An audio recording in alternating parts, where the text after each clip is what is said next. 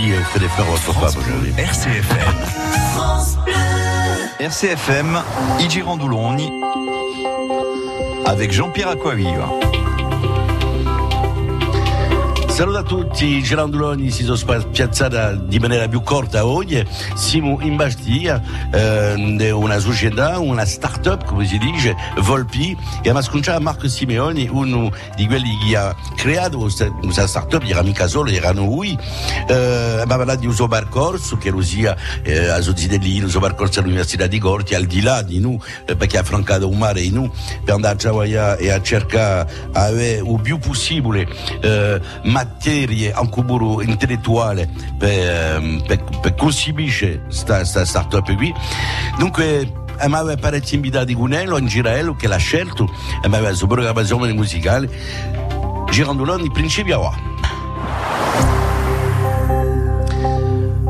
Marc Simeoni, salute. Salute, salute Jean-Pierre. Alors, abbiamo, eh, abbiamo imparato da voi parecchiati a la creazione di questa start-up, ne abbiamo parlato, ma io ciò che mi garbava oggi è di, di sapere eh, qual è Marc Simeoni. Perché lo scopo di questa missione è di, eh, di sapere che chi sia creato qualcosa, che lo sia un produttore, che lo sia un, un intellettuale, un prema, ma d'aller de ces productions qui, c'è un homme ou c'è una donna. Et moi, je pense que ce qui est intéressant aussi, c'est de placer, de replacer l'homme ou la femme au cœur de tout. Et derrière, donc, ces créations-là, il y a bien sûr quelqu'un. Les saucissons poussent pas sur les arbres, comme disait Coluche. Marc, la, la, la, votre, votre naissance, ça se fait où? À Bastia? Oui, effectivement. Je suis né à Bastia il y a longtemps, à présent. Il y a 45 73, ans. 45 ans, tout jeune, ans. tout jeune. C'est sempre vresco. Alors, cette, euh, l'enfance est bastiaise, en définitive. L'enfance est bastiaise, elle est même euh, plus précisément euh, à Pedraner. Euh, et à Pedraner, c'est un endroit très agréable perché di un paese vicino a Bastia, perché c'è un mare, perché c'è al di là di Mobarante c'è Avami et Modi, Modi, et siamo tutti Tout le monde était là. Ouais, tout, tutti ad uniti. Alors, vous dites c'è un mare, ma si debito su un montagnolo voi. Perché l'autre si di mica un paese di mare. Eh beh, siamo stati a Liwa di mica un nivolo, ma con nostalgia di un nivolo che ci pesava sempre in collo e facevi eh, sempre a qua quando avevo bisogno di di, di ridroit mi appena, di ridroit i miei, di ridroit morai, e beh, sempre questo che, che, mi, che mi muove e che cerco di stare e di profitare della vita.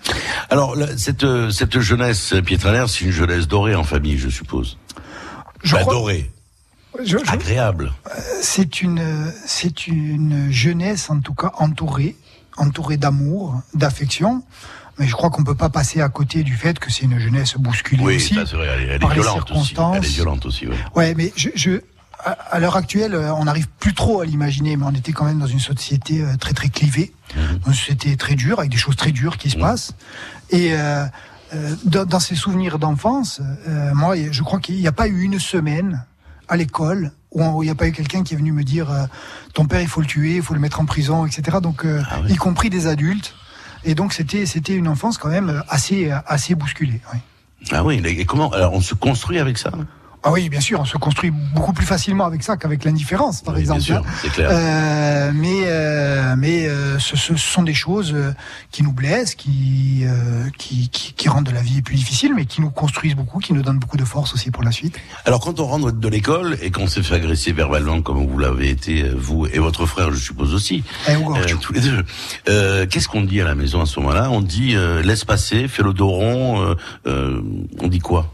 Bah, déjà, on dit pas grand-chose à notre père parce qu'il est pas là, parce que soit il est en prison, soit il est en campagne, oh, sempre fa uscire un pesistralo.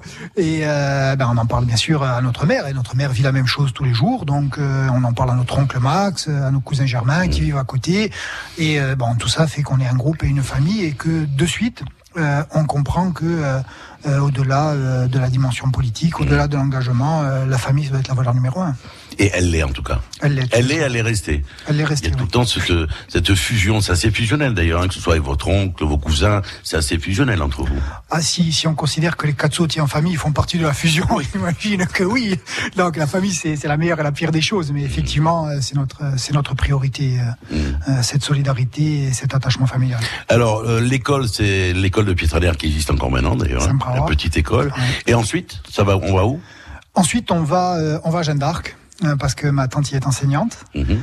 et euh, Votre tante qui est la, la sœur de la ma mère, sœur de votre mère. fait. Et euh, la- la- l'avantage euh, de Jeanne d'Arc, euh, c'est que c'est une, euh, une école où, les, où on a des petits groupes humains, des petits, des petits Mhm. groupes d'élèves, et donc euh, et où on se suit pendant toute la scolarité. Et donc euh, j'y ai conservé euh, des amitiés, euh, je pense pouvoir dire à vie. Hein. Alors, Jeanne d'Arc, c'est jusqu'en terminale? Jusqu'en terminale, oui.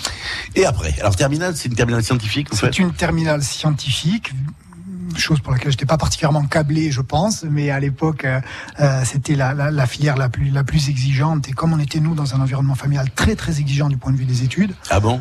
Très, très poussé? Ah ouais, ouais très, très poussé, oui, oui. C'était vraiment... euh, Tolérance zéro sur les études. euh, to- tolérance zéro, euh, euh, bon, insultes, invectives, euh, travaille plus, on travaille Maya bastant, ça donc euh, parce qu'entre temps mon père a été malade, il est revenu à la maison, il a pris en main mon éducation et mon édification, euh, euh, je dirais euh, euh, culturelle, et euh, donc vraiment un environnement euh, très exigeant partagé par, par mes parents.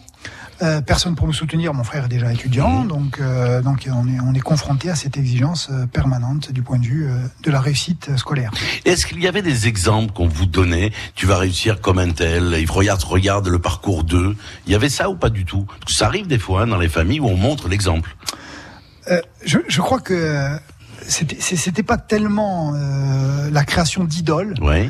C'était qui nous posait, euh, si vous voulez, euh, des, objectifs. C'était euh, c'était plus la recherche de l'absolu, ce qui est encore plus difficile. Euh, Et la barre est haute là. euh, la barre était très haute parce que euh, non seulement euh, il fallait euh, réussir, il fallait être brillant, ce que je n'ai pas toujours réussi Mhm. d'ailleurs, et en plus il fallait le faire très jeune, très vite, avec des années d'avance. Et euh, donc ça c'était euh, c'était vraiment euh, très difficile. Mais je me rappelle notamment que mon père, lorsqu'à chaque fois qu'il parlait de, de, de quelqu'un qui maîtrisait un art euh, to- totalement et complètement, Mhm. disait toujours ça c'est la grègue. Ça c'est un niveau, vous voyez, on l'atteindra jamais. Et donc évidemment il fallait l'atteindre. Fallait l'atteindre, c'est clair. Alors, il y a après après le bac, euh, vous vous orientez vers quelles études? Euh, donc, euh, de, de- depuis l'enfance, j'avais décidé d'être euh, paléontologue et bien sûr, je me retrouve à faire des études commerciales. La chose est parfaitement logique. Et là, vos parents n'interviennent pas, par contre, sur Non, le non. choix. euh, oui, moi, je, je pense qu'ils euh, qu'ils interviennent par par petites touches successives et euh, je crois que le le- l'exigence absolue c'est euh, celle d'une réussite professionnelle, euh, notamment dans le rapport au savoir. Euh, il y a presque un tabou vis-à-vis de la réussite économique. Mhm. Euh, non, réussir économiquement, euh, c'est mal. Euh, on n'est pas là euh, pour euh, pour avoir du bien, on n'est pas là pour être matérialiste. Mais par contre, il est nécessaire de s'élever euh, socialement et intellectuellement. Je crois que c'est vraiment euh, ce qui les guide. Et donc, euh, comme j'ai plutôt euh, des prédispositions avec une certaine polyvalence, mais en tout cas Mhm, pour euh, l'histoire, la géo, l'économie, ce genre de choses-là, je m'oriente vers euh, vers des études commerciales. Euh, et comme j'ai un an d'avance, je, je fais la prépa à Bastia, la classe préparatoire qui existait à l'époque aux grandes, aux grandes écoles. Et euh, c'est un, c'est un moment où, euh, à vrai dire, c'est un moment qui m'a vraiment euh, profondément changé parce que je rencontre le travail. Ah, d'accord. Donc vous vous rentrez dans la vraie vie, quoi, là, entre guillemets. Non, dans la passion du travail, en fait. Et, D'accord. euh, et, euh, et je me prends au jeu. La prépa, c'est un environnement exigeant. J'ai aucun, souci matériel. Je suis à la maison. euh, on s'occupe de tout, de la logistique. Et donc, je me prends un mi bioibazione e comincio a iniziare a quattro mesi mattina per cominciare a lavorare e pianta dei giorni zero e faccio questo tutti i giorni, qua domenica inclusa. E mi bioibazione veramente per il lavoro, per l'imparare.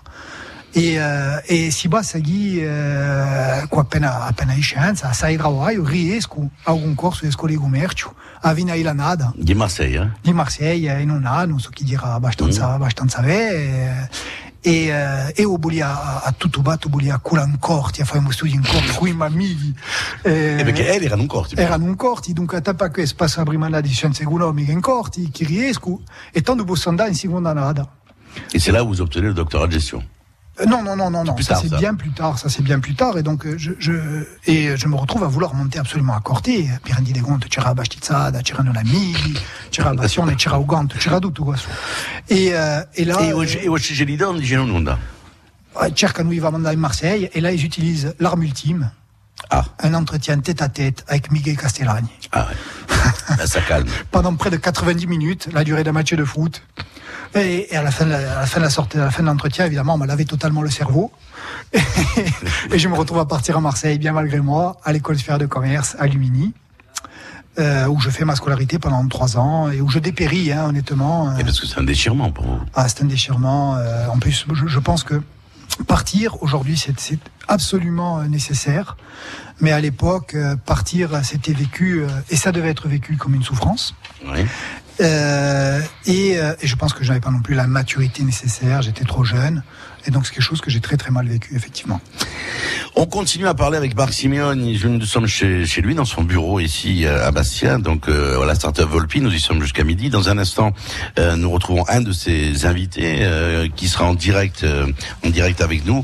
Nous allons parler de. Vous allez découvrir donc une autre facette de, de, de Marc Simeone. On aura Philippe Clade. Vous nous direz qui c'est. C'est votre un, de vos amis intimes. le poids de l'amitié est très important aussi. On a parlé de la famille, mais vous parlez de ses amitiés notamment d'écoles, de fac qui ont perduré et, qui sont encore encore présentes. C'est la journée internationale de la femme, vous le savez. On va écouter Anna Rock et puis on aura aussi le choix musical, un choix très rock, hein, le choix de Marc Simeone qui est votre invité aujourd'hui. Alors on écoute euh, Anna Rock et on se retrouve tout de suite après.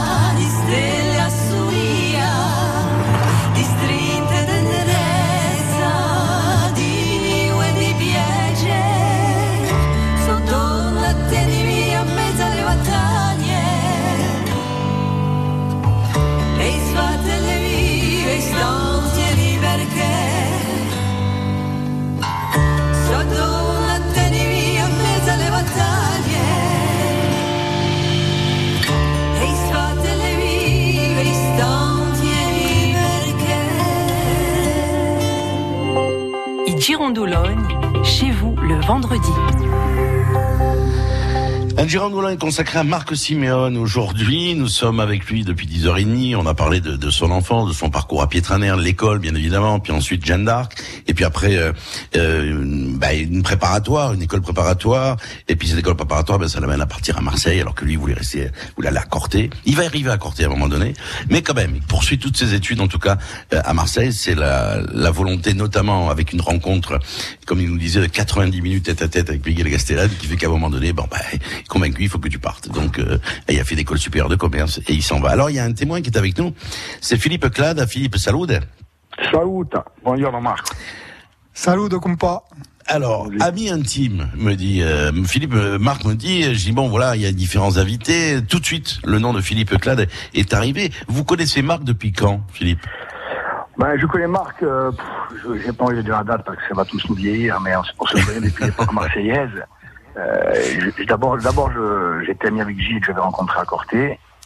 Et puis euh, après sur Marseille, en fait, euh, t'as as, un amigo qui allait, puis quand eu un bar qui si chiamava Glacic, qui, un, qui era un po' giocheremo un centro di, di tutti des, des, scontri tutti a Juventus, Diantinagorce et Marseille. Et, euh, et c'est là qu'on s'est rencontré avec Marc et que après quelques soirées indicibles à la radio aux heures de grande écoute, nous avons. Oui, on s'est rencontrés autour d'un café philo surtout, hein, c'est ça qu'il faut Oui, c'est ça. et vous devisiez. Ouais, c'est clair. Euh, alors, à, à, à Centra, au, au, au là, c'est débuté au Bomontinco. Ah, io sono accino, è puro. Ouais, ouais. Non, mais personne n'est parfait, hein. Alors, vous êtes suivi tout le temps, Philippe, avec Marc? Ah oui, oui. oui Depuis. On ne s'est jamais lâché, ça a été euh, de ces rencontres, on va dire, coup de foudre. Euh, parce que Marc, c'est bah, quelqu'un qui, qui, qui, qui, vous pouvez pas euh, passer à côté d'une rencontre avec Marc sans vous attacher à lui parce que c'est un garçon qui est à la fois d'une profondeur, d'une gentillesse, de, de, de, de, il a une il a une hauteur de vue qui force admiration et euh, il est capable de vous faire euh, sponsoriser dans la, première minute, dans la troisième, euh, à du. Et, donc forcément, c'était euh, c'était inévitable, on va dire. Alors vous, vous avez pas le même parcours que lui ou pas du tout? Non, non, moi pas du tout. Euh, moi j'ai fait euh, j'ai fait une école de pilotage et maintenant je suis pilote à, à Aircourt, là. Donc on ah oui, euh, géographiquement on n'a jamais été trop près, mais euh, on a toujours trouvé le moyen de se rencontrer. Euh, Philippe, vous êtes surpris ou pas du parcours avec la création de ces startups, 20 salariés maintenant? C'est un entrepreneur est-ce qu'il, est-ce que dans dans votre jeunesse vous l'imaginiez entrepreneur ou plutôt quelqu'un qui allait ah, mais Non seulement je l'imaginais entrepreneur, mais je pense qu'il est qu'au début. Je pense que euh, Marc euh, a des qualités rares euh, qui vont faire qu'il ne va faire que, qu'évoluer de plus en plus haut, à créer chez Zentre et, et euh, pas forcément d'ailleurs avec une idée de réussite financière, mais je pense comme il a fait C'est ce qu'il nous disait, oui. Ouais, ouais. Avec une volonté de, de non seulement évoluer personnellement, mais de faire évoluer son entourage c'est un moteur, une locomotive. Ouais, ouais. Oui, ben on le voit. Il y a un an, il y avait trois salariés, il y en a 20 maintenant. Mais c'est quelqu'un qui est quand même très discret. Hein. Je ne sais pas si vous allez d'accord avec moi, mais ah, il est, il est discret, mais euh, c'est justement euh, ce genre de personne qui euh, révèle des trésors cachés. Euh, moi, j'ai bon, dans, dans, dans, dans, tout le parcours de vie qui nous a unis, j'ai eu l'occasion de le voir, bon, à la fois dans des dans des circonstances joyeuses, comme je vous l'ai expliqué, mais des moments plus difficiles, notamment face à la maladie, notamment face à la prison, oui. euh, à mort de Zoab ou de Zogor mmh. il a démontré toujours une force de caractère qui fait que c'est un rock, un rock. Bon. Non, non, oui, il a, il a pas de défaut. Il a pas de défaut. Euh, euh, Philippe, il n'a pas de défaut, votre ami Marc. Il, a forcément des défauts. Il a forcément des défauts. Il a forcément des défauts. On a, on a quand même tous les deux les oreilles décollées, Philippe. On est obligé de le reconnaître. Hein. On parlera pas des, des, des défauts physiques. Hein. Non, non, non, non. Il a des défauts, bien sûr, comme tout le monde. C'est un être humain. Mais euh, il a des qualités rares et des qualités d'homme. Voilà. Et euh, Alors, les personnes que j'ai rencontrées qui le connaissent me disaient qu'il a un défaut qui peut être une qualité, c'est l'exigence. Oui, alors souvent, alors euh, d'ailleurs, ça a été pris comme ça, euh, dans, enfin, je pense, dans de nombreuses occasions de sa vie, où il a un côté euh, où, comme il est très exigeant avec lui, eh oui, mais il n'est pas, il est pas autant envers les autres. C'est souvent mal pris parce qu'on s'imagine que comme il est exigeant avec lui, il est avec les autres, mais c'est pas le cas. C'est quelqu'un qui est très compréhensif. Je trouve. Bon, mais on peut être, on peut être exigeant et compréhensif à la fois. Hein. C'est pas incompatible. Absolument, hein. oui, c'est son cas. Il est exigeant envers lui-même, mais euh, bon. je pense que son exigence intellectuelle peut, peut, je dirais, euh, faire transpirer euh, une espèce de hauteur de vue et de, de distance qu'il n'a pas du tout en fait. Voilà. Bon, Est-ce qu'il vous a embarqué sur la boxe taille à vous aussi ou pas? Alors non, alors, eh, ho fatto a bossa inglese e mm. ma, ma, ma bossiamo tutti e due, vediamo un po' tu comune. E Marco, Marco è qualche sì, che, che quella tanto un ring di boccia ha più di 40 anni, eh. è qualcosa ce la fa, eh. Faut le faire, hein. Faut le faire, hein. Très bien. Ouais. Euh, donc une belle amitié, Marc, hein, qui vous lie à Philippe. Hein. On voit que Ben non, di va tu l'as du bagado, poi di tutto. Ah, c'est ça. Ah, c'est ça. Est-ce que no, è veramente è un amico, sentite su che lui, ouais, sotto ça, et grazie au compas. Hein. Et, enfin, maintenant, il, fallait, il, va, il va falloir être à la hauteur de, de, de ces compliments-là. Donc le, le, cahier des charges est, est exigeant. C'est exigeant là, c'est hein clair. Hein. Bon, Philippe, aujourd'hui, vous vous volez pas puisque vous êtes apparemment cloué au sol. Euh, vous êtes donc pilote, pilote à Air Course, je le rappelle, et ami intime et de longue date donc de, de Marc Simeone qui est notre invité ouais. aujourd'hui. Merci en tout cas, Philippe. Et à bientôt. A presto, a presto Vili. Ok, t'abbraccio.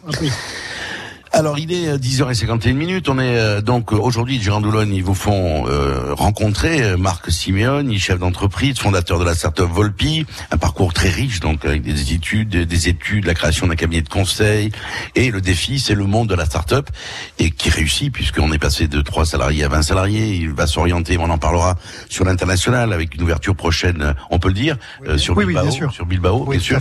On expliquera ce que c'est hein, que, que, que Volpi. Il y a des gens qui le connaissent puisque vous avez fait il y a pas mal de démissions qui ont été euh, qui vous ont été consacrées. Euh, donc vous vouliez faire vous de de l'histoire et de l'archéologie, de la paléontologie, puis en définitive vous avez fait de la gestion et, euh, et, et une école de commerce. Bon, tout à fait. Mais cette passion-là, vous l'avez toujours. L'histoire, la... la géographie. Oui, oui, je, je, je lis beaucoup de, de, bon, de choses d'ailleurs très éclectiques, mais euh, notamment sur ces aspects-là. Mais il faut quand même dire que dans, dans le parcours dans lequel je me suis engagé, euh, je, je, ensuite j'ai trouvé des choses qui m'ont beaucoup beaucoup plu, oui, euh, notamment sur les, les aspects théoriques, ce qui m'a d'ailleurs conduit à poursuivre mes études au-delà de, euh, du, du, cursus en école de commerce, dans, dans, la, dans la voie de la recherche. Hein. D'accord. Euh, parce que à l'époque, ce que je veux absolument, mon rêve, mon rêve de, de, de jeune étudiant, c'est d'être enseignant dans le supérieur. Et euh, le, le, summum de ça, ce serait d'être enseignant à l'université de Corse. C'est arrivé. Le rêve, c'est arrivé. C'est arrivé puisque euh, vous êtes professeur associé oui, à l'université de Corse. Dans quelle dans quelle discipline? En stratégie et en finance. Et en fait, euh, euh, d'abord, avant d'être professeur associé, j'ai fait un troisième cycle de finance, puis une thèse, euh, ce qui mmh. était quand même la voie royale. Euh, donc ce doctorat, et puis ce doctorat, j'en suis très très fier.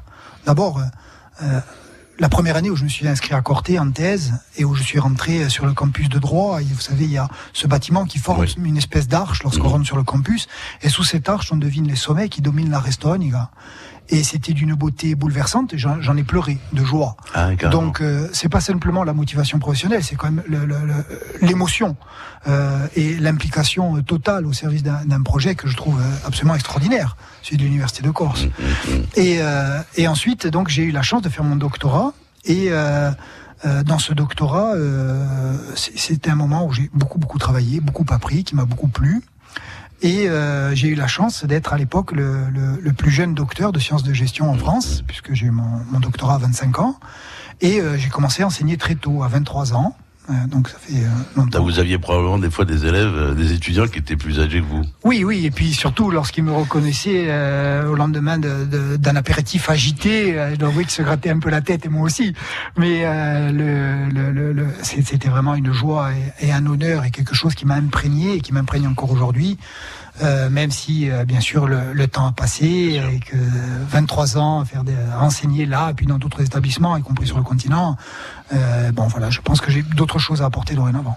Alors vous disiez que c'est important de partir pour mieux revenir parce que c'est vrai que l'ouverture d'esprit elle se fait. On, on dit tout le temps qu'une culture elle, elle, est intéressante et elle est, elle est passionnante et elle survit quand on ouvre les fenêtres. Vous en tout cas dans votre parcours vous êtes sur Marseille vous faites vos études vous allez même travailler en Angleterre à un moment oui, donné. fait, ouais. pourquoi travailler en Angleterre c'est par rapport à quoi? Une expérience, c'était. Euh... Non, au lendemain de ma, au lendemain de ma thèse, j'avais euh, envie euh, de, de, faire autre chose. Je n'avais pas euh, pu euh, obtenir euh, le, le, le, poste d'enseignant dans le supérieur. Euh, bon, sous des motifs assez peu avouables, je, je pense à l'époque. Hein. Euh, donc le poste que j'escomptais, je dis c'est le bon moment pour moi pour aller m'aérer un peu, pour aller voir un peu autre chose, et je décide de partir à Londres. Euh, d'abord, il y a une partie de votre famille aussi à Londres. Il y a une partie de ma famille, et puis euh, du côté maternel, effectivement, mmh. qui sont des, des, des, juifs très pratiquants, très orthodoxes. Euh, et c'est aussi l'occasion pour moi de, de, de, de pouvoir me consacrer à la culture anglo-saxonne, qui est une culture que j'aime beaucoup et euh, de, de, voir autre chose. Et c'était aussi un très très très très bon moment et un moment où j'ai beaucoup appris. Bon, on reparlera de ça bien sûr avec vous. On va écouter votre premier choix musical, on le commentera après. C'est Working Class Hero avec Green Day.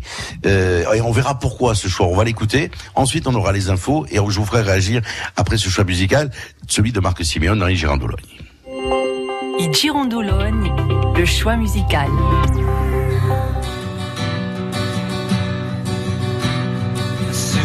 As you're born, they make you feel small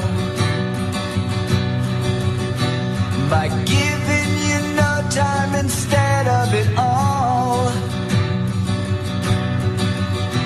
Till the pain is so big you feel nothing at all. Working class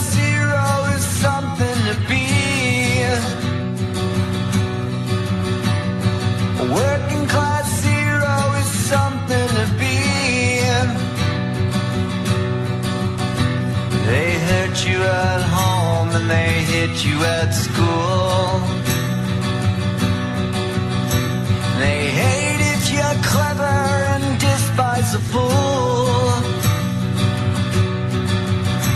Till you're so crazy you can't follow their rules.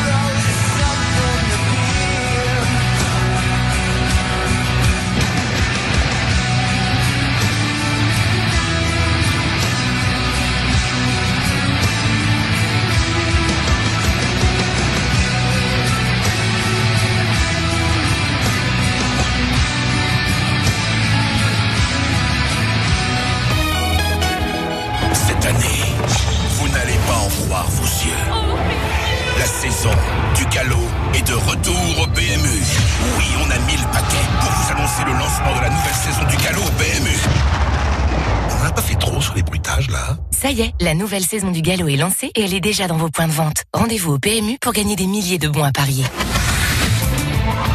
Conditions et informations en point de vente PMU sur PMU.fr. Jouer comporte des risques. Appelez le 09 74 75 13 13. Appel non surtaxé.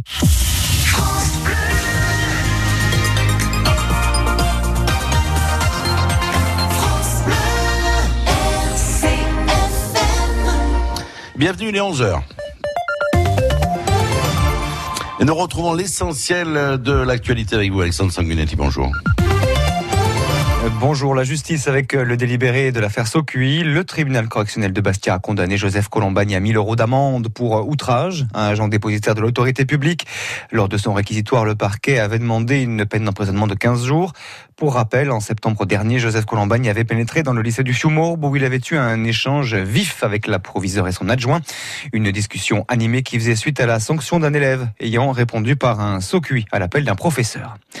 Une grande opération de collecte débute ce matin jusqu'à demain soir au profit des Restos du Cœur, opération annuelle dont l'ensemble des radios du réseau France Bleu, dont RCFM sont partenaires. Environ 200 bénévoles en Corse du Sud, à peu près autant en Haute-Corse, seront donc à la sortie des caisses des hyper et supermarchés. Dans toute l'île, on dénombre tous les ans au moins 4000 foyers bénéficiaires des restos. Sujet complet à retrouver sur notre application, nos réseaux sociaux et notre site internet Bleu RCFM. Sachez également que le concert des Enfoirés ce soir sera diffusé sur notre antenne après la soirée football. Une soirée football, justement, avec la 28e journée de Ligue 2. L'ACA reçoit le Red Star, le GFCA s'en va à Orléans. Coup d'envoi des deux matchs à 20h. Olivier Castel sera à Timizzo, le Guillaume Drescher à Orléans pour les commentaires de ces rencontres. Et puis un nouveau rebondissement dans l'affaire du match national 3 entre l'étoile filante Bastiaise et le SCB, une rencontre qui aurait dû se disputer déjà le 2 mars dernier et qui a changé trois fois de date et de stade. Finalement, elle ne se jouera pas, en tout cas pas pour l'instant. La Fédération française de football, qui avait décidé de le faire jouer dimanche prochain sur un terrain neutre, Mezzavi à Ajaccio, vient de faire marche arrière et d'annuler tout simplement, carrément, la rencontre. Une décision prise hier par la commission des compétitions de la 3F. Vos réactions et commentaires sur notre site internet bleu RCFM. 11h et 2 minutes, tout de suite, on retrouve Jean-Pierre Aquavier à Girandoul du côté de Bastia. La météo avec Agir Plus d'EDF, la collectivité de Corse et l'ADEME. L'énergie est notre avenir. Économisons-la. Je Girandoul, je Girandoul bien sûr euh, euh, vers des premiers groupes, hein, bien évidemment. Euh, Alex, on vous retrouvera tout à l'heure. Euh, la, la mi-journée, le journal sera présenté par Hélène Batty. Alors le temps aujourd'hui reste sec, euh, le ciel demeure plutôt lumineux. Il y a quelques nuages qui seront nombreux euh, en fin de journée sur le relief. Le vent d'ouest à sud-ouest est plutôt modéré, localement assez fort quand même dans le Cap Corse et en montagne. Les rafales atteignant 60 km heure ce matin. Ce vent sera plus modéré ailleurs. Il va d'ailleurs faiblir cet après-midi. Quant aux températures, elles sont à la baisse. Le reste encore douce pour la saison puisqu'on on n'est pas loin des 19-20 degrés. Pour demain, soleil généreux, quelques nuages circuleront ça et là en fin de journée. Euh, le vent d'ouest à sud-ouest assez fort à fort soufflera encore aux extrémités en montagne et en Balagne, avec des rafales jusqu'à 80 voire 90 km heure dans le Cap. Les températures minimales demain matin 7 à 10 sur le littoral, 1 à 4 dans les villages. Et puis les maximales seront comprises entre 15 et 18 degrés sur le littoral, 11 à 15 à l'intérieur. Et puis le même type de temps est prévu pour dimanche. Ça devrait se gâter normalement pour le début de la semaine. Voilà les temps prévus par Météo France. C'est mon anniversaire ce mois-ci. J'espère que vous avez pensé à moi. Eh oui, du 7 au 17 mars, à l'occasion des portes ouvertes anniversaires, Triba vous offre 25% de remise sur les fenêtres, portes et volets. 25% de remise en plus du crédit d'impôt? Ça, c'est du cadeau. Triba est là pour moi. Conditions détaillées sur triba.com. Vous êtes à la recherche d'un emploi, d'une formation? On se mobilise avec nos différents partenaires. Retrouvez votre chronique emploi sur RCFM et en podcast sur notre site bleu-rcfm.coursiga. Et Girondoulogne avec Citroën Corse. Et nous sommes en compagnie de Marc Simeoni depuis 10h30 et ce jusqu'à midi. Un jeune chef d'entreprise de 45 ans, père de famille, deux enfants. Yann Baptiste a 10 ans et Liv il y a 6 ans. Tout à fait. L'épouse Anna Marie, vous êtes allé la rencontrer euh, Très loin, très loin. Effectivement, c'est notre goût et on peut, Oui. on peut en parler là maintenant. Effectivement, je suis allé la chercher à Calagouche. Bon. Et, euh, Et oui, le mariage s'est fait où? Eh bien, écoutez, Calagouche. Cala- Calagouche, toujours dans le sens de l'exotisme qui nous habite depuis qu'on s'est rencontrés, hein, tout à fait. Alors, on, on parlera bien sûr de, de, de la famille parce que c'est très important euh, chez c'est le vous. pilier. C'est le pilier. Euh, C'est la valeur refuge aussi. C'est aussi la valeur, mais c'est aussi une valeur refuge importante. Euh, alors, on a parlé de votre parcours professionnel. On y est là. On est dans. On va arriver à parler bien sûr de de, de Volpi, qui est votre bébé. Euh, vous étiez deux. Hein, euh, Tout à fait, avec Paul Minigogne. Minigogne, hein. Voilà. À monter. L'excellent Paul Minigogne. Voilà, vous avez monté cette cette cette start-up Euh, et vous disiez d'ailleurs tout à l'heure ça m'a ça ça m'a ça a fait un déclic chez moi. Vous m'avez dit oui bon une start-up elle peut elle naît puis elle peut disparaître demain. Donc euh, vous êtes tout le temps euh, Ouais. vous rem- vous remettez en défi vous remettez sur l'ouvrage tout le temps tout le temps tout le temps. On peut pas se reposer sur l'acquis là. Elle Ah est, non, pourtant elle est bien développée. Vous avez sala- 20 salariés mais euh, vous avez une grosse responsabilité parce que justement il y a aussi 20 salariés. Tout à fait, c'est une grosse, c'est, une grosse responsabilité, c'est un challenge de tous les instants. C'est très On jeune marche- en plus je les ai vus ils sont Ouais, ouais, ouais. Et ça, c'est, je pense que ça fait vraiment partie de, de notre dynamique et de, de ce qu'on essaie d'accomplir. On marche tout le temps sur le fil ténu entre euh, le succès et l'oubli, la disparition, la faillite. Et euh, quand je dis tout le temps, c'est vraiment à, à chaque instant. Donc tout ce qu'on fait, on doit le faire avec beaucoup de d'énergie Et d'humilité à la fois. avec une humilité de tous les instants et pourtant avec une ambition C'est clair. euh, démesurée. Et, et je crois que ce qu'on essaie de réaliser, tout à l'heure, euh, vous disiez Jean-Pierre qu'on était deux Oui. avec Paul, mais on n'est pas deux, on est, on- est une équipe. Si mon squadre. Si mon groupe umano di quelli, c'est ça qui est important. C'est c'est surtout ça qu'on, parce que bien sûr on a un service, on a une technologie, euh, euh, on a un service commercial, on a une relation client, on a des, des tas de choses. Mais en fait, ce qu'on essaie de bâtir, nous, euh, dans le domaine qui est le nôtre, qui est le domaine de, de- des smartphones, qui est le nouveau, le nouvel objet euh, emblématique de la société de consommation, donc un truc mondial énorme, on essaye de rééditer l'exploit du sporting des années 70. On essaie d'expliquer comment avec une équipe de 11 chèvres ici, on peut rivaliser avec les plus grandes cylindrées européennes, voire mondiales. Donc bien sûr, ce ne sont pas des chèvres, ce sont des gens qui sont très capables. C'est Eddie Mitchell qui disait qu'on était des chèvres. Tout ça, pas vous. Au Bilaïga. Ouais. Et euh, donc euh, cette équipe-là, euh, c'est tout. Euh, je veux dire, croire que on est une technologie, croire que pas on est un service, on est de la logistique, etc. Non, c'est faux. Tout ça, c'est faux. Ce qu'on est, c'est avant tout une équipe et des gens qui sont heureux de se voir chaque matin. Et ça, ça change tout. Alors vous parlez d'équipe et, et là on va être avec quelqu'un qui est votre coach sportif, mais qui est un, un- un sport très individuel, euh, qui est la boxe taille. Alors il est avec nous. Alors je sais que vous êtes passé par tous les sports apparemment. Vous avez tout testé. J'ai- tout testé, euh, donc j'ai tout.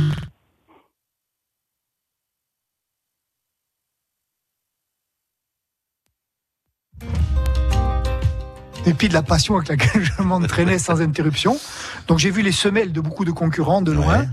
Euh, donc effectivement j'ai fait j'ai fait beaucoup de sport euh, et mon, mon- mon sport fétiche, euh, le sport qui vraiment m'accomplit le plus, c'est euh, la boxe taille, et plus largement le, le MMA. On pourra revenir sur la différence. Oui, oui, avec tout à fait. Fred. On va voir avec, on va voir avec, Fred. Et, vous, êtes, euh, vous êtes passé par la boxe anglaise aussi. J'ai fait un petit peu de, de boxe anglaise. disais tout à l'heure votre ami. Hein. Oui, oui, oui, tout à fait, mais j'ai pas du tout laissé un souvenir euh, impérissable. Et, euh, et c'est vraiment dans, dans la boxe taille et dans les sports de combat que, que je trouve mon épanouissement sportif. Alors cet épanouissement, on va en parler avec Fred Boisjol qui est avec nous, qui est le, le coach de, de, de Marc Simeone et de boxe Fred, bonjour. Bonjour euh, Jean-Pierre. Bonjour. Alors Marco. euh, Marc est avec Salut nous. coach, salut coach. Ça va Il est avec nous depuis depuis 10h30 et je le disais lorsque je l'ai rencontré Marc euh, j'avais vu des je suis allé tout de suite voir des images euh, et j'ai vu des images notamment de deux frères qui sont en Thaïlande et qui parlaient de de de de, de cet art-là et, et j'ai vu la, la violence. Qu'est-ce que comment vous pourriez définir votre votre discipline euh, Fred? Alors euh, les frères, alors c'était les frères Picto que vous avez vu le reportage. Tout à fait. ça, je pense. Tout à fait. Et euh, non, fait. bah alors d'ici- cette discipline, comment la décrire En fait, elle est difficile à décrire puisque c'est c'est un mode de vie en fait. C'est c'est un mode de vie. Alors on dit sport violent, bien sûr, c'est violent parce qu'il y a des coups, il y a échange de coups. Mais en fait, ce sont des gens qui sont préparés, qui sont entraînés et qui dépassent euh, toute toute leur capacité pour arriver justement à, à supporter ces coups reçus lors d'un combat. En fait, c'est un combat face à soi-même et, voilà, c'est pour ça que Marco, j'écoutais un petit peu ce qu'on disait sur la, ce qu'il disait tout à l'heure là.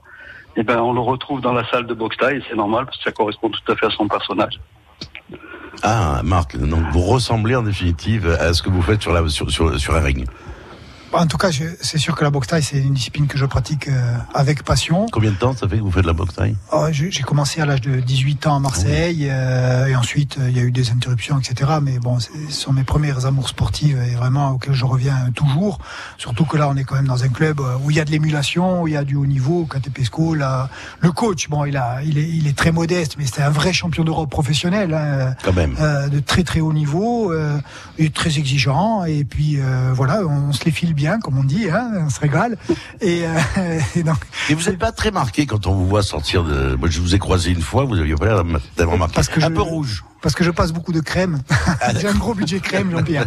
Non, non. En fait, euh, l'an dernier, lorsque le, le coach m'a préparé pour euh, pour le, le, le, le combat de, de boxe taille, ouais, tout à fait au CFN à Corsica Fight Night en moins de 92 kilos. Le lendemain, j'avais j'avais euh, j'avais l'air d'un d'un bonhomme Michelin. hein. J'avais les deux yeux pochés euh, et tout, mais c'est- ça s'est bien passé. C'était un bon moment. Je suis content. J'ai j'ai hâte de rééditer la chose. Alors, c'est faut dire le com- les combats peuvent durer combien Les rounds, c'est quoi? C'est trois minutes toujours? Oui, ce sont des rounds de 3 minutes, 5 fois 3 minutes en boxe taille. Euh, moi, c'était plus léger, c'était 3 fois 2 minutes, hein, parce qu'on est, on est vieux et on est amateur. Mais euh, c'est- la préparation est très exigeante, mais ça, Fred peut vous le raconter.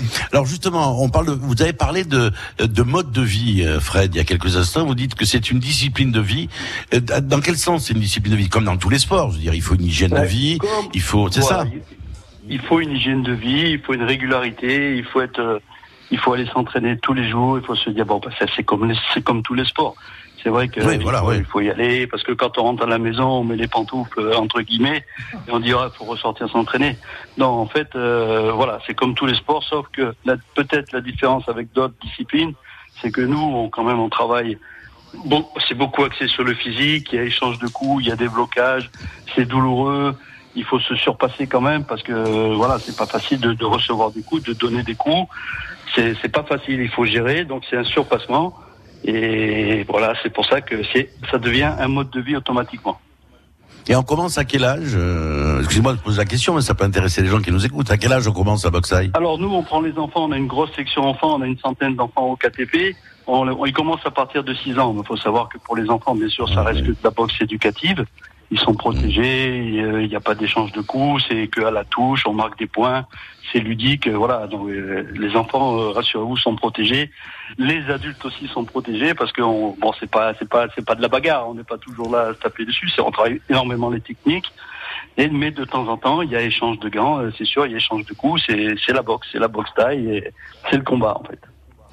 Marc, vous disiez tout à l'heure, lorsque on a parlé 30 secondes de la boxe taille, la boxe sur votre balcon, là, face à la mer, euh, c'est votre, votre bureau, hein, je, je, je dis, voilà, c'est pas votre villa. Euh, vous disiez que c'est un exutoire pour vous. Oui, tout à fait. C'est c'est un exutoire. Lorsqu'on a euh, un parcours euh, professionnel engagé, euh, euh, lorsqu'on marche euh, euh, tout le temps sur le, le- comme je disais il y a un instant, euh, sur la limite, euh, on a besoin euh, de, de pouvoir euh, exprimer, extérioriser. Et euh, vraiment, c'est le meilleur exutoire euh, que l'on puisse rêver. Surtout qu'on est dans, comme je vous le disais, dans, dans un milieu euh, où il y a des compétiteurs, euh, où on est tiré vers le haut. Et puis, euh, je crois qu'il y a quand même dans la boxe euh, l'idée que même à l'entraînement, il y a une confrontation physique qui est une confrontation physique totale. Et cette confrontation physique, elle n'est pas tellement avec l'autre, elle est surtout avec soi-même. Parce que euh, recevoir des coups lorsqu'on a les poumons qui brûlent, qu'on n'arrive plus à lever les bras, qu'on n'arrive plus à se déplacer, c'est pas tellement l'autre qui vous pose problème, c'est vous-même. Et puis euh, c'est aussi euh, au-delà de, de l'image d'épinal du sport individuel, je crois que c'est un sport d'équipe parce qu'on n'a jamais vu un bon boxeur se préparer seul. Et c'est parce qu'il y a cette émulation-là qu'on arrive euh, à supporter, à endurer tout ça et à s'améliorer grandement. Et vous y allez quatre fois par semaine, c'est ça? À peu près, ouais. Et puis ça vous manque si vous y allez pas en tout cas. Ah oui, ça se ressent dans mon humeur. Ah, d'accord. Fred, en tout cas, merci euh, d'avoir parlé d'abord. Ah oui, dites-moi, euh, Marc euh, Simon citait le MMA. C'est quoi MMA Parce que moi, je, pour moi, c'est chinois. hein. Alors le MMA, c'est le mixed martial art. En fait, c'est le mélange de tous les sports de combat. En fait, c'est- c'est-à-dire qu'on va chercher dans différentes disciplines. C'est-à-dire, par exemple, on va chercher sur le, le travail en haut de la boxe pied-point. Après, les liaisons, en fait, euh, sur les parties corps à corps, il y aura les liaisons et les projections. Et après, on, en- on travaille, on fait aussi le travail de sol sur les finitions, soumission, clé de bras, enfin enchaînement, étranglement. En fait, on va chercher dans toutes les disciplines pour arriver à faire du combat complet. En fait, c'est un mélange de, toutes les disciplines. Voilà, c'est un sport qui est à la vogue, euh, qui est qui est en vogue en ce moment, et ça fait 20 ans, 25 ans que c'est lancé sur les États-Unis. Ça fait des excellents combattants, des, des combattants qui sont complets, et moralement c'est pareil, ça fait des gens parfaits et des gens euh, bien dans leur tête et équilibrés. Comme Marco, c'était le petit clin d'œil. Merci coach. Oh, d'accord. Il vous envoie des fleurs. Vous lui avez fait un chèque, lui aussi 100 euros. Non, je 100 ne euros. peux pas Bon, faire d'accord. chèque. Mais c'est tout un honneur de- d'avoir Marco dans son club et tout un honneur qu'il nous rende, euh, qu'il nous rende des hommages en, en nous citant et on le remercie Marco. Super. Merci en tout cas, merci coach d'avoir été avec nous. Je rappelle que vous êtes le, le- le coach donc de cette structure euh, qui est à qui est à qui est à Fouriane, ça? À Fouriane, Catepesco, là. Catepesco là. Et à bientôt. Merci, merci coach. Merci à vous. Bonne journée. Au À revoir. bientôt, au revoir. On va revenir sur le choix musical Marc Simeon de tout à l'heure, euh, Working Class Hero Green Day. C'est pourquoi ce choix? C'est une musique que vous écoutez euh, souvent? Ouais, moi j'écoute beaucoup de rock. C'est vraiment le style musical qui me plaît, qui me convient. Mais je trouve que cette chanson, elle est, elle est très belle. D'abord, elle est écrite par, par un grand humaniste qui est euh, John Lennon.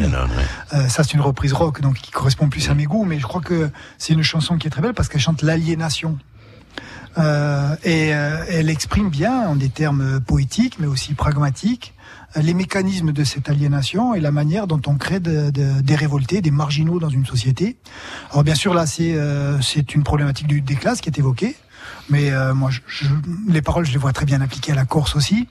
Euh, J'aime beaucoup euh, euh, le moment où il dit euh, si vous êtes malin, on vous hait et on méprise les idiots. Donc en fait, on tine mi caso. Si prêt, si vous on bat mai. Euh, Un coup on a des cheveux, un coup on en a pas. Enfin, il y a jamais rien qui convient. Et euh, donc cette mécanique d'aliénation est très intéressante. Et je trouve que ce qui est plus intéressant encore, c'est euh, l'idée que avec de la volonté, avec de, de la hauteur de vue, on peut euh, se libérer de cette aliénation. Et c'est ce qui nous invite à faire à la fin de la chanson. Et je trouve que c'est très beau et très romantique. Et ça me donne envie euh, de me bouger, de faire des choses. Très bien, on aura un autre choix musical euh, dans un instant. On est tout le temps, bien sûr, dans, dans le rock. On va écouter une chanson. C'est le groupe La Traque, ou Simugui, et non Simugui, à fianca à Marc Simeone. Ben, par la, et, euh, ah non, c'est Messager, là, on me dit. Non, non, on a changé. Bon, écoutez, on va écouter Messager, c'est très bien aussi. Et ensuite, on retrouve Marc Simeone avec euh, d'autres invités, ici, en direct, donc, de, de Bastia, de, de sa structure, où il a- qui a été créée, donc, il y a un an. C'est euh, Volpi. Et on va parler, bien sûr, de Volpi, à quoi ça sert, euh, la- la- la- l'application, euh, voilà. Et puis, il y a aussi le développement, puisqu'il va, il part sur l'international avec notamment euh, Bilbao, donc, au pays, au pays basque. Euh, on, en, on en reparle dans un instant. Musique. Allora più cruelle, pulita li pace, preferi gli umelle a gioia con si dace.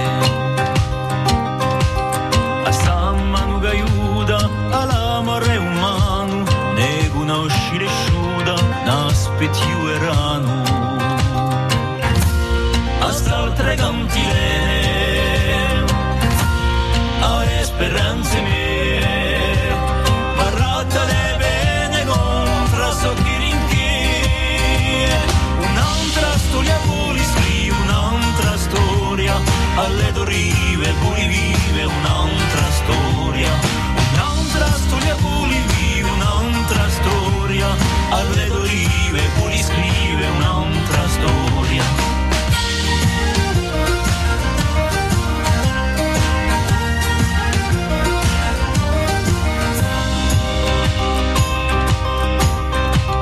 Allora è più felice, pulita lì un sasso fa mai più nice, sotto al cielo immenso.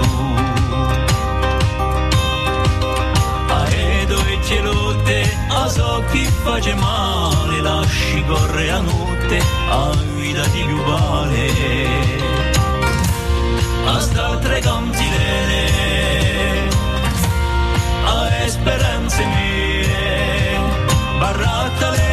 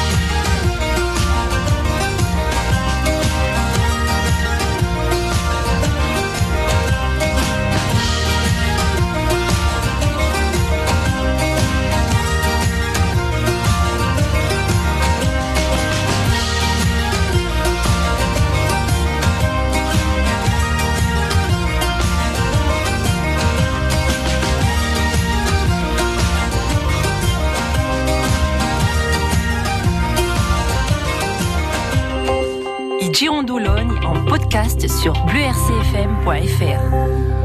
Le podcast sera bien sûr à la fin euh, du rendez-vous que je vous donne aujourd'hui avec Joël Fondacci. Nous sommes euh, dans la start-up Volpi. Nous sommes dans un bureau en compagnie de Marc Simeone. Il- Nous ne sommes pas chez lui parce qu'il est en plein travaux et donc il fallait trouver un endroit. Et on s'est a trouvé refuge ici.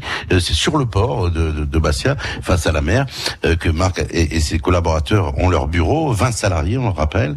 Et ce- cette société qui, cette start-up. Alors, start-up, société, on dit start-up, mais c'est une société, quoi. Oh, tout à fait. C'est une société qui porte un projet de start-up. Voilà, hein, le, le- le- le- terme start-up, c'est pour consacrer une certaine forme économique. C'est une société qui est dédiée à une croissance très rapide et qui porte des ambitions importantes. Souvent, ça finit dans le mur. Il faut pas se le cacher. Mais euh, quelquefois, euh, on a des, des, des succès. On observe des, des succès remarquables. On espère faire partie de ce wagon-là. Alors, ra- racontez-nous brièvement, euh, le Volpi, c'est quoi? C'est de la transformation de téléphone, de la vente de téléphonie, c'est quoi exactement?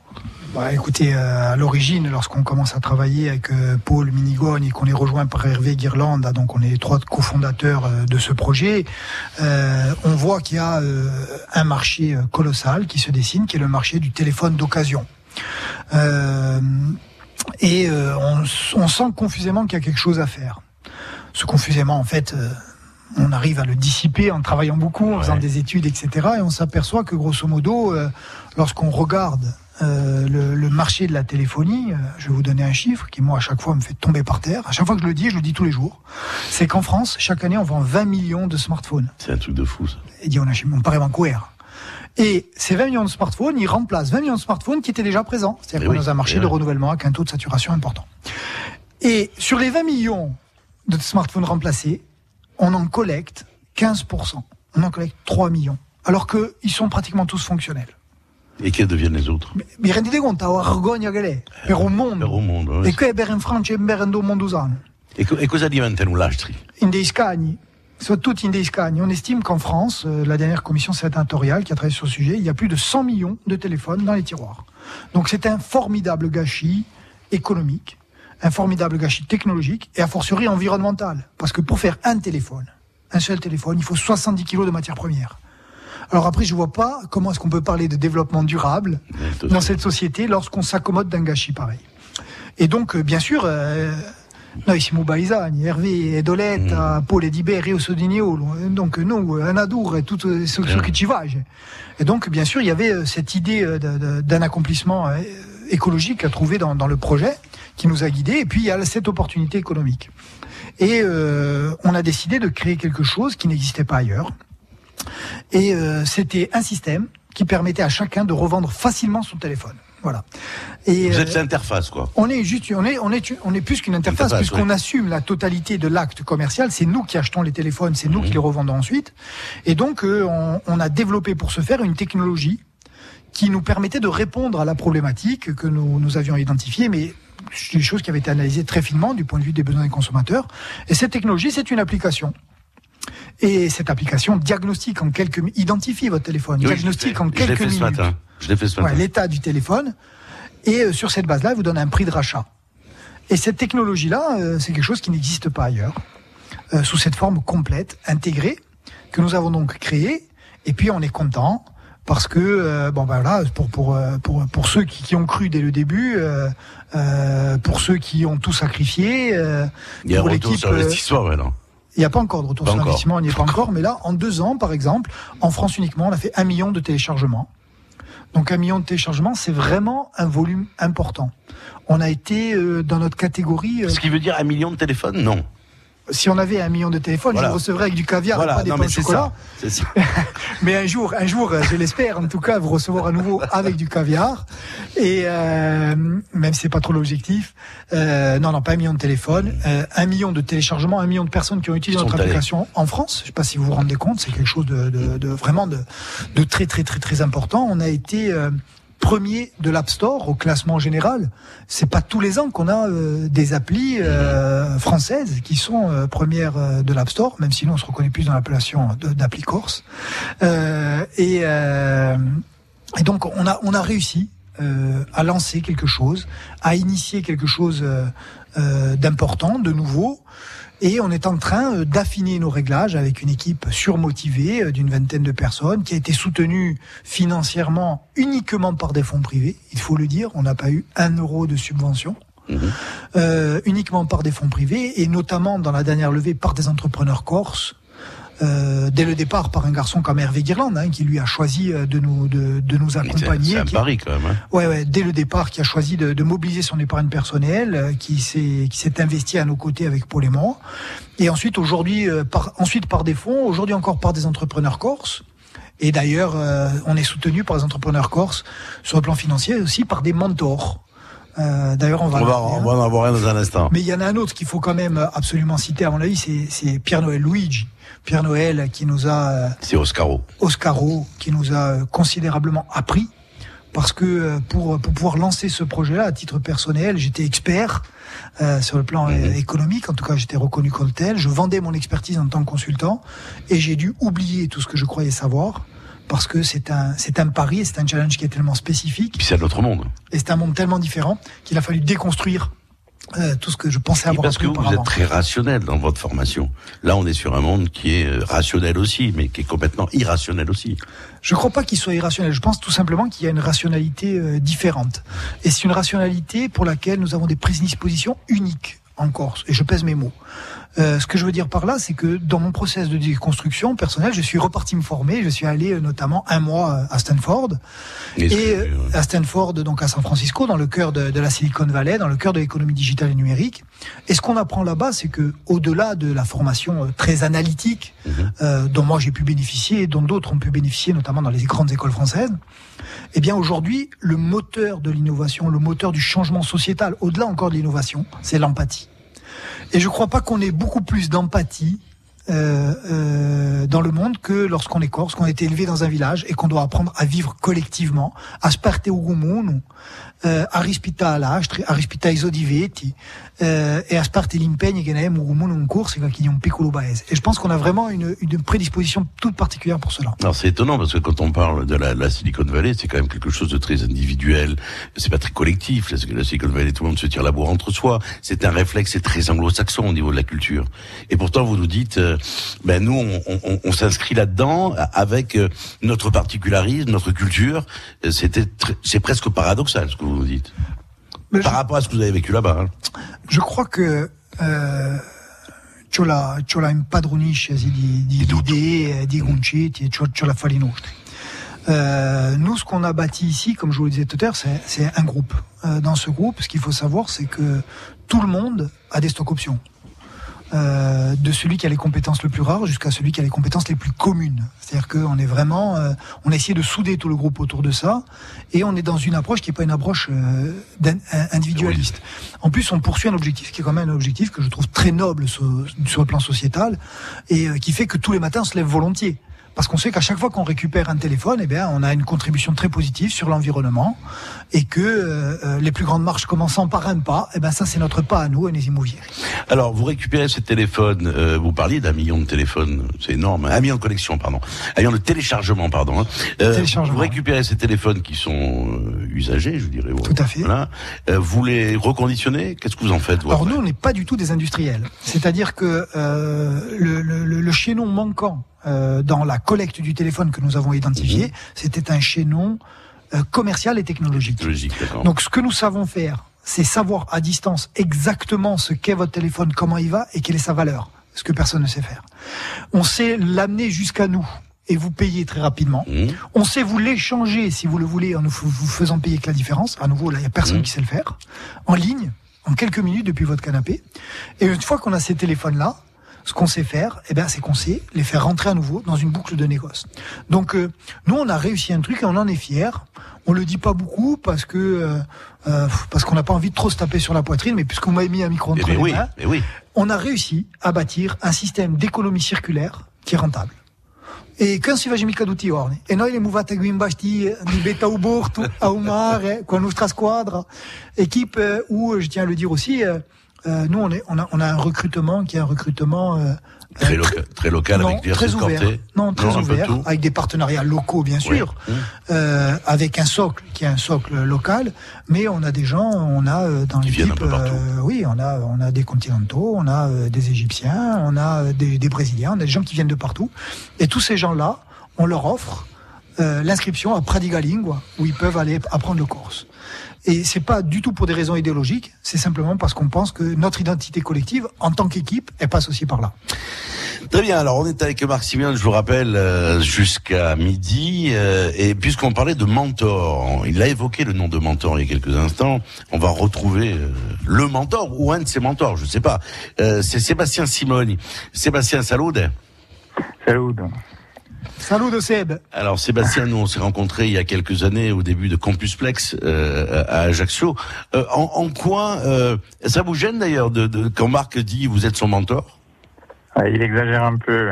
Je pense pas qu'il en ait besoin, mais euh, en fait, euh, ce qui est ce qui est vrai, c'est que dans la réussite d'une entreprise, euh, il y a- il y a avant tout euh, l'équipe, mais aussi euh, l'écosystème autour.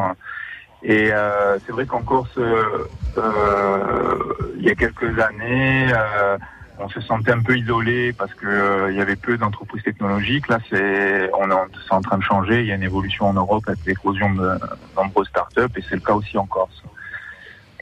Donc le fait qu'il y, ait, y ait un écosystème et qu'il puisse avoir des échanges entre entre entrepreneurs qui qui, qui ont le même, je veux dire, euh, qui puissent faire des échanges d'expérience, de et c'est important aussi pour la réussite d'une entreprise. Marc, vous travaillez en, en lien étroit avec euh, avec votre ami, avec Sébastien? Ouais, Sébastien, pour moi, il a eu, euh, outre le fait que c'est un ami et, et qu'il a toute ma confiance, euh, il a eu deux fois un rôle important. D'abord, euh, lorsque j'étais consultant et que c'est un métier où on avait créé une structure donc d'ingénierie économique privée en Corse avec une dizaine de consultants. Euh, et que je n'y étais pas très épanoui parce que j'étais confronté à la mécanique mortifère, notamment des appels d'offres, euh, ici, qui est une mécanique qui a longtemps été une mécanique pervertie. Euh, c'est le garçon qui m'a regardé puis qui avec des mots euh, très euh, euh, Choisis. très choisis, très empathiques, m'a dit euh, euh, Coco, tu es pas du tout épanoui. euh, là, euh, tu peux faire mieux. Vraiment, euh, il faut que tu te bouges. Il faut que tu fasses autre chose parce que tu es en train de dépérir et puis tu sers rien. Tu sers à rien dans ce que tu fais. Donc, euh, il faut que tu changes. Et donc, il me l'a dit. Et il me l'a dit euh, très clairement. Je me rappelle encore, on était en train de manger à Ajaccio. Il avait mangé d'ailleurs une andouillette qui ne lui avait pas trop réussi. Et euh, il m'a dit ça. Et je me rappelle que ça a été vraiment pour moi un moment, un déclic extrêmement important. Et puis euh, Seb, euh, euh, je crois qu'il l'a dit, euh, euh, c'est le pionnier, c'est le mec qui a mis la première pierre de l'écosystème technologique et start-up Ah ouais, Corse. Campusplex à l'origine, c'est Et euh, il a une grosse qualité, et c'est la deuxième chose qui m'apporte beaucoup parce que je discute beaucoup avec lui. C'est que c'est un peu le, le, le Claude Pape de la start-up. C'est-à-dire que c'est le mec, il a une vision globale du jeu. Il joue à un très haut niveau et il a jamais joué, grosso modo, qu'au sporting, quoi. Je veux dire, c'est le truc totalement euh, euh, improbable. Et euh, euh, je n'ai jamais rencontré un garçon qui avait une telle vision stratégique. C'est vraiment. euh, et donc à chaque fois de pouvoir échanger avec lui, c'est vraiment des- quelque chose qui nous tire vraiment sur le, vers le haut. Sébastien, où en est Campus Flex? À l'heure où nous parlons Parce que moi j'ai vécu les débuts, euh, mais maintenant, où vous en êtes? Moi j'étais, moi, moi je vous ai rencontré, je vous ai rencontré, vous, étiez sur les bus de Canberra, donc ça fait quelques années. Hein. Euh, maintenant vous en êtes au niveau de votre développement? Alors Campusplex, euh, avant tout, c'est une société qui s'appelle Good Barber qui qui, qui porte un produit qui qui euh, réalise 90% de son chiffre d'affaires à l'export. Euh, sur euh, Ajaccio, il y a euh, 40 euh, personnes qui travaillent au Campusplex. hein. Et on a on a SME puisqu'on on a un bureau maintenant à, Lisbonne et un bureau à New York. Où essentiellement on a, des équipes commerciales. Très bien. Ben merci, merci en tout cas d'être venu. Pas témoigner, mais en tout cas apporter votre pierre à l'édifice, à, à- à- à la réussite, on peut dire, à votre réussite aussi, euh, Marc. Bah, notre réussite à l'heure actuelle est surtout émaillée de points d'interrogation. Oui, et bon. euh, c'est- c'est un combat, c'est un effort. Mais c'est lui qui si, ouvre la si voie, Demain, quoi. si, de- si demain on réussit, euh, on, on- on devra une fière chandelle à, à Sébastien. Il vous a ouvert la voie. Tout à fait. Le développement moi, de je- Volpi. je euh, oui, allez-y. Si je pouvais rajouter quelque chose, moi, quelque chose qui m'a frappé chez Marc, c'est, il en parlait hein, de son parcours, c'est que c'est un, un entrepreneur qui, qui, qui travaille dans le domaine du conseil, et euh, c'est la capacité qu'il a eu, euh, de, la, la rapidité avec laquelle il a appris euh, en changeant de paradigme. Et moi, c'est, c'est ça que je, je trouve, euh, en plus d'être un un garçon courageux et il en faut quoi qu'on dans les premières années de la création d'entreprise c'est sa capacité à, apprendre euh, rapidement et, et enfin je- j'en veux pour preuve que euh, Volpi a réussi euh, au bout d'un an d'existence à, à être en tête de l'Apple Store. C'est-à-dire que c'est le, le store d'applications d'Apple. Et euh, ils sont arrivés à la, à la position numéro un en décembre, en, en- décembre, euh, devant euh, des Facebook, des, des Tinder, des, des Snapchat. euh, et, voilà, c'est ça, c'est c'est aussi euh, un, un message et un encouragement pour tous les jeunes qui veulent se lancer, c'est que c'est possible euh, de- depuis la Corse d'arriver à un niveau d'excellence. Très bien, merci Sébastien. Merci, et puis euh, à bientôt. On se retrouvera peut-être à Campus Flex euh, d'ici la, la- la- la fin de la saison. Merci Sébastien Simone. À bientôt. À bientôt. Au revoir. Au revoir. Euh, ce que, ce que les, les gens doivent peut-être découvrir aujourd'hui, euh, les, les auditeurs d'RCFM, ce sont des univers que l'on on a entendu parler bien sûr des startups, on a entendu parler de Volpi, on entend parler de, euh, de, de notamment là de Campus Flex, mais il y a beaucoup d'entreprises qui naissent euh, autour de ces concepts-là euh, en Corse, et c'est très étonnant. Il y a plein de jeunes que je rencontre qui disent moi je vais rentrer là, moi je vais faire ça, je veux travailler avec telle startup, je travaille dans tel développement, ce qui montre que la Corse peut être en définitive euh, une région euh, qui peut se développer au même titre que s'est développé. Je vais pas comparer avec la Silicon Valley, mais ça peut être un tout petit peu un exemple. Je crois qu'on on a la chance euh, extrême de vivre une période d'espoir. Bien sûr, euh, il y a des tas de choses qui vont mal. Oui. Bien sûr, il y a de la précarité. Bien sûr, on il y a peut de la parler, pauvreté. on peut parler des trains qui partent à l'heure aussi. Hein. Voilà. Et, mais je pense qu'on vit vraiment une période d'espoir. Et cette période d'espoir euh, s'est matérialisée euh, sur, dans un certain nombre de choses. Bon, moi, de mon point de vue, y compris sur le plan politique, euh, mais euh, plus largement sur le plan de la société. Je crois pas que, je crois qu'aujourd'hui, euh, le bon message euh, du, du, du changement euh, politique qu'il y a eu, c'est pas euh, la politique va tout résoudre, c'est tout est possible. Et je crois que c'est ça qu'il faut entendre. Et tout est possible, c'est un message de responsabilisation. Ça veut dire que chacun d'entre nous, dans notre sphère privée, euh, nous avons euh, la responsabilité de nous saisir des enjeux qui nous semblent importants. Et euh, je vois la nouvelle génération. Vous disiez, Jean-Pierre, euh, voilà, on voit que votre équipe, c'est une équipe de jeunes. Parce que ces jeunes-là, ils n'ont peur de rien. Sol lion, hanno agarre in bocca. Et ils, ils ne voient euh, aucune limite à tout ce qu'on peut entreprendre. Nous, euh, on est à Bastia, mais euh, ça tombait bien qu'on soit dans une émission qui s'appelle I Girandoloni, perché qui si dediamo un Bastia, Oui. ma è da parte una porta non sta un mondo usano, Oui, perché guardiamo qui- su chi si va sul mondo usano. E pensiamo al mondo usano, qui da Bastia, da Odie. E poi li guardati in noi. da Siamo guardati, siamo, siamo i competitori a stro e, e qui, qui è, un affare formidabile. Siamo stati stampati e per queste fronti e per questi mondi. Donc qui di noi è un onore, bon, surtout lorsqu'on est imité par des gens euh, qui frisent parfois le ridicule, mais en tout cas, ça veut dire qu'on a touché quelque chose. Et euh, je crois que c'est, il y a un formidable message d'espoir. Il y a des tas d'entreprises euh, qui sont en train de se créer, des tas de démarches qui sont en train de naître. Beaucoup d'entre elles pourront disparaîtront parce que statistiquement c'est une réalité. Nous aussi peut-être, mais en tout cas on aura créé là la matrice des succès futurs. Et je crois que Et on, vient vous demander conseil justement. C'est jeune on vient, on vient souvent nous demander euh, conseil, mais c'est pas tellement parce que nous sommes une autorité. C'est juste parce que personne n'a- le savoir ultime en matière de création de- de- d'entreprises aussi ambitieuses que peut être une start-up. Et c'est pour ça qu'il faut absolument qu'on arrive à créer un écosystème autour de ça. Et euh, il y a quelques années, quand j'allais voir Sébastien Simone, Jérôme Pietri euh, de, de Campus Plex, pour moi c'était déjà des uluberlus. et aujourd'hui, ce sont mes modèles. Et euh, c'est à mon tour d'être l'uluberlu euh, des autres. Et euh, mais je, je crois que c'est un peu le, le rôle et la tâche de, de, de, de ceux qui veulent assumer des, des rôles de pionniers d'endosser ce costume-là. Alors on va écouter votre autre choix musical, euh, c'est Canto Bulgors. Euh, voilà, chez Dinou. Bon là, je sais pas, bon, un commentaire peut-être sur le choix de la chanson. Il va de soi quoi. Siamo mica On écoute le choix musical euh, de Marc Simeone. On retrouvera Marc tout de suite après. Il y aura d'autres choix, un autre choix musical aussi. Là, on sera dans, du dur avec ACDC euh, tout à l'heure. Euh, dans un instant, nous verrons un tout petit peu quelles sont les autres passions euh, qu'a Marc Simeone.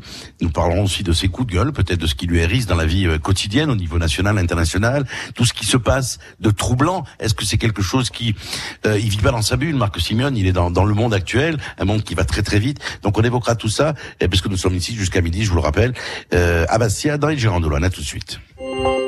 Girondoloni, le choix musical.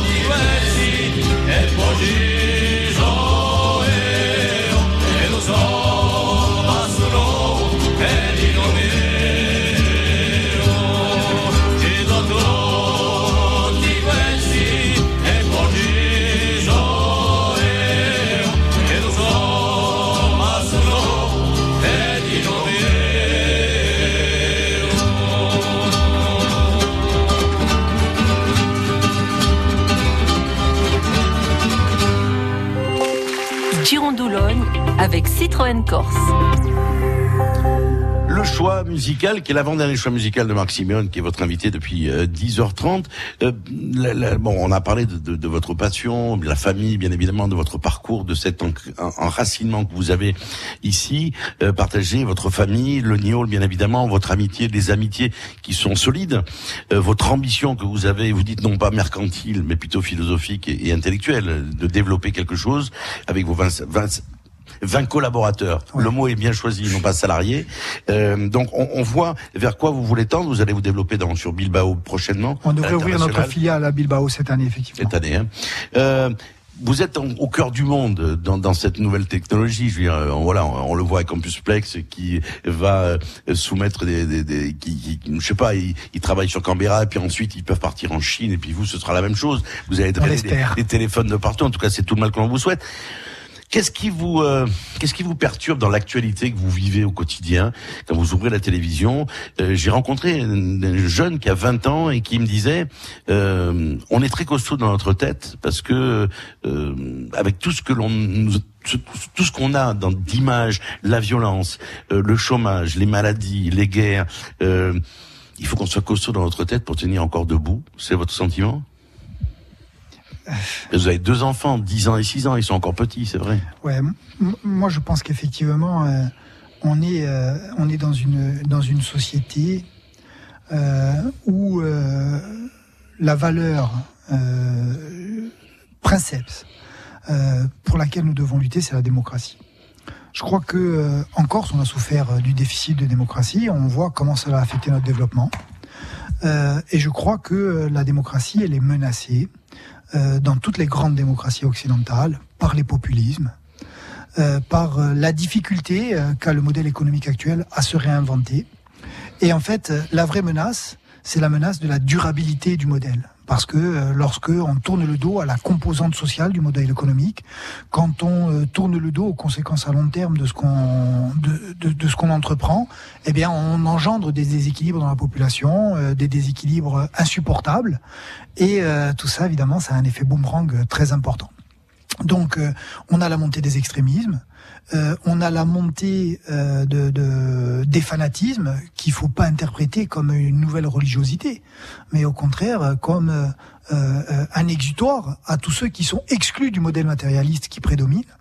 Les smartphones en sont le symbole. hein. Euh, et donc, face à ces, à ces dangers, c'est la démocratie qui est en danger. Oui, mais quelle est la réponse à ces dangers? Bah écoutez, Vous qui êtes pragmatique, c'est quoi la réponse? Bah, je crois que justement, c'est de saisir, c'est saisir pour chacun d'entre nous euh, des enjeux du quotidien et euh, d'élaborer, et de bâtir des choses et de bâtir euh, des, des, des œuvres collectives.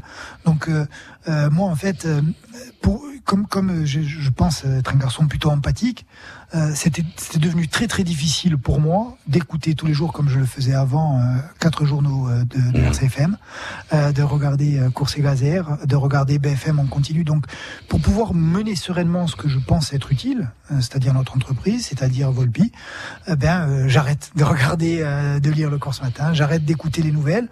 Euh, je lis de temps en temps Le Monde pour savoir ce qui se passe de fondamental dans la société.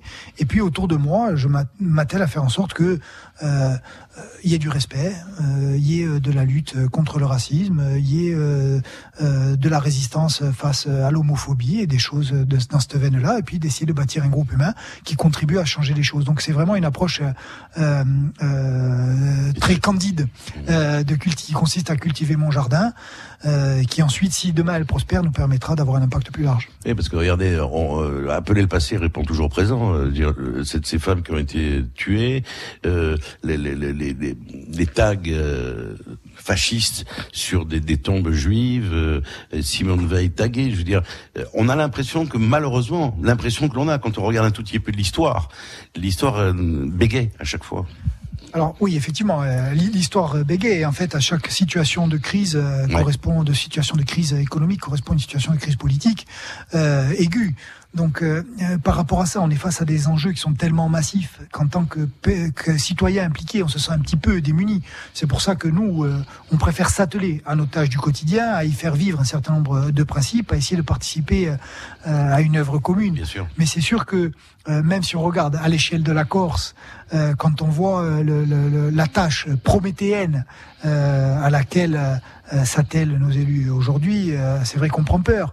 Euh, une société où on a peu de ressources, une société où on a une personne sur cinq qui travaille dans le secteur privé, donc qui doit créer de la richesse pour les quatre autres.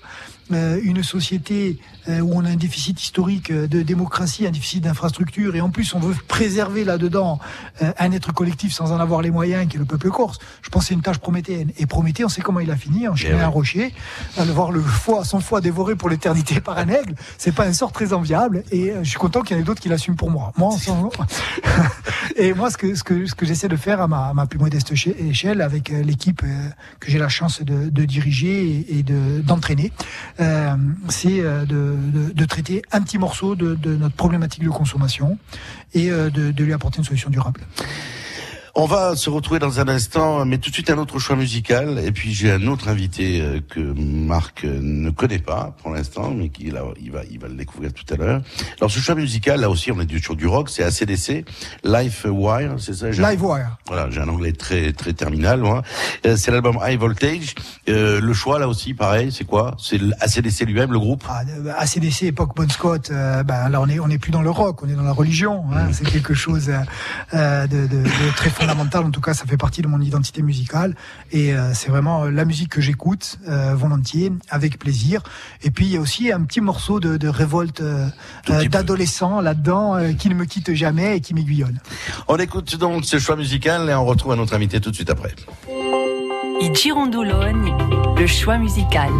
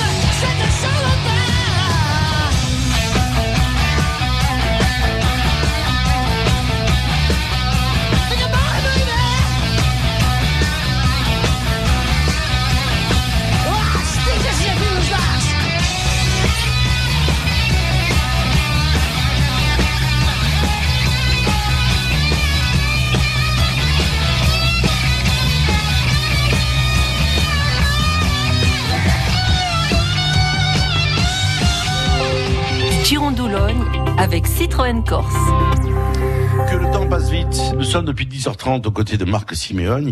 Nous avons parlé de sa société, nous avons parlé de son parcours, de sa jeunesse, de son enfance, euh, des relations. Des, vous avez des relations très très fusionnelles avec votre frère aussi. Hein. Vous, vous êtes souvent ensemble. Oui, vous, vous appelez souvent. Oui, on est, on est, on est très, on est très proche. On est très proche. certe volte I volentieri, Volentieri, perché quando mi incresce queste idee, lo- Alors c'est votre aîné. c'est mon aîné, c'est mon aîné, tout à Il, fait. il marque plus que vous apparemment. hein. Perché mi ha un goût. Ah voilà, c'est ça, c'est ça. Et c'est ça que vous mettez les coups. hein. Alors il y a quelqu'un qui vous connaît bien, euh, c'est votre épouse qui est avec Ah oui. vous. Anne-Marie devait être là, bien évidemment. Bonjour Anne-Marie. Bonjour. Saluto caro. Alors on a parlé euh, de, de- de- du parcours de, de Marc, on a parlé aussi bien sûr de son parcours professionnel, cet attachement viscéral qu'il a, euh, la famille bien évidemment, la Corse, le village de Loti. Euh, c'est un père aussi très très très présent malgré un emploi du temps hyper chargé. Est-ce que je me trompe? Parce que je vois tout le temps avec vos enfants, je vois tout le temps ensemble. Oui, oui, c'est bien ça. Oui, oui, c'est un père très présent, qui est très attentionné. Donc, on le disait tout à l'heure, c'est vraiment quelqu'un, voilà, pour qui la famille euh, est très important. Donc, euh, oui, oui, il est très présent. Qu'est-ce qu'il a fait pour vous Qu'est-ce qu'il a fait pour vous séduire à un bal de, Cala- au bal de Loti Qu'est-ce qu'il a fait pour me séduire euh, Un petit sbayamique, hein. euh, ben, il a beaucoup d'humour, c'est quelqu'un qui a beaucoup d'humour, donc euh, voilà, il m'a fait beaucoup rire en fait ce jour-là, voilà, et euh, voilà, c'est comme ça que qu'on s'est rencontrés en discutant, en buvant un coup au bal de l'autre et, et en riant. Voilà. Après, c'est quelqu'un, vous- euh, voilà, Marc, c'est quelqu'un de, de, de, de droit, d'honnête. euh, moi, je, enfin, si je peux un peu, voilà, c'est quelqu'un. Oui, qui oui, est sûr. passionné. Ça, je sais pas si, je, je crois qu'on l'a pas encore dit, qui va au bout des choses. Avec lui, il n'y a pas de, voilà, de demi-mesure. Il, euh, que ce soit dans le sport, dans le travail, quand il, euh, il a décidé quelque chose, euh, il faut qu'il, euh, qu'il, euh, il doit tout connaître parfaitement. euh, Il étudie tout, euh, donc euh, voilà. Puis c'est quelqu'un qui, qui doute aussi euh, beaucoup parce qu'il sait se remettre en cause. C'est aussi, je pense, qui le fait avancer. Voilà, moi, ce qui le caractérise, c'est un petit peu tout ça. Alors, euh, il a un emploi du temps très chargé euh, entre ce- le travail, bien évidemment. Euh, bon, la boxe, c'est pas, c'est pas, c'est pas du travail. Il y va régulièrement parce qu'il en a, il en a besoin. Euh, Qu'est-ce que, vous- euh, il y a des moments quand même qui, qui- que vous consacrez, qu'on vous consacre en famille, je suppose, parce que il en a besoin. C'est aussi vital pour lui.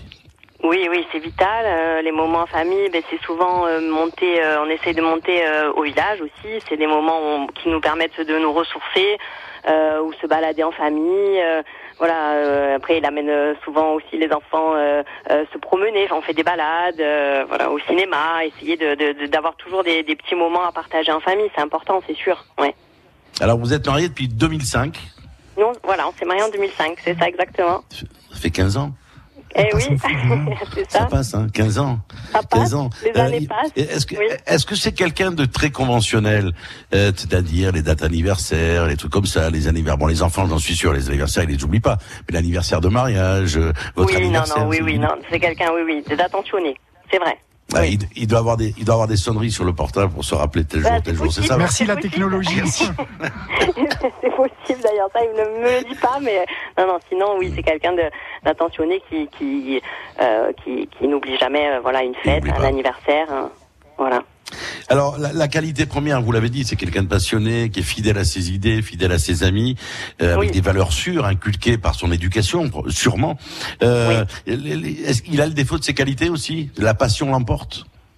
Sur le reste? Parfois, oui, c'est vrai. Parfois, après, là, là en, en l'occurrence, là, en ce moment, c'est donc le, le, le travail, c'est sa passion en ce moment. C'est vrai que ce projet, donc, euh, donc c'est vrai qu'il a beaucoup de mal à couper, euh, à couper, euh, même pendant les vacances.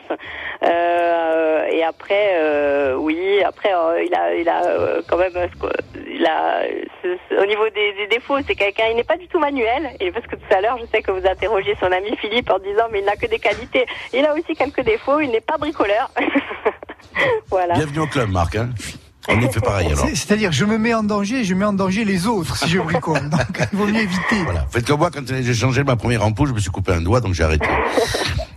Anne-Marie, en tout cas, mais- merci d'avoir été avec nous. Euh, bonjour aux enfants, à Liv et à Jean-Baptiste. Oui, de ce 10 sera ans et fait. 6 Merci ans. beaucoup. Et à bientôt, et à, bientôt. Au revoir. Au revoir. Euh, bon, je- on va revenir sur euh, sur la famille. Euh, Vous disiez quelles sont les, les valeurs euh, que vous ont transmis vos parents et vous allez que vous transmettez à vos enfants? C'est quoi la valeur suprême? Ouh, ça c'est une question très très difficile. hein. Je crois, je crois que la valeur suprême qu'on peut transmettre à nos enfants, c'est le goût d'être heureux. C'est compliqué ça. Et euh, je pense que c'est une tâche extrêmement compliquée parce qu'il faut éviter de, de superposer euh, à leurs désirs, à leurs envies, à leur fonctionnement nos propres, nos propres attentes. Euh, il faut essayer de leur donner les moyens de s'emparer euh, de leur vie et d'en être des acteurs. Et en même temps, sans, sans les contraindre à l'excès. Euh, donc euh, ouais, ça c'est un challenge de tous les jours. Euh, c'est vraiment euh, une grande difficulté. En plus, il faut s'adapter à, des, à, des, à des personnalités très différentes, uniques. Et il faut essayer de pas être non plus esclave de, de son attachement euh, lorsqu'on essaye de- d'aider les siens. Donc euh, c'est vraiment un, gros challenge. Plus gros encore, je crois, que monter une start-up avec des ambitions internationales. Ouais, et puis c'est un- beau challenge, c'est un autre métier qu'être qu'être papa et maman. Un bel mestiere. Un bel noi. C'est ça. Alors, euh, on n'a pas parlé beaucoup de, de votre maman, mais c'est vrai qu'elle est très importante depuis toujours. Elle l'est encore aujourd'hui. Elle vit, à, elle vit à Ajaccio après le décès de votre père. Euh, Qu'est-ce qu'il y a de, de judéité dans votre culture, à vous et à votre frère? Qu'est-ce qu'il y a? Bah, je crois que euh, au-delà euh, des apparats euh, de, de la religion, du rite, je crois que ce sont plus des valeurs euh, qui nous ont été justement euh, communiquées avec une vision du monde. Je crois justement cette espèce de,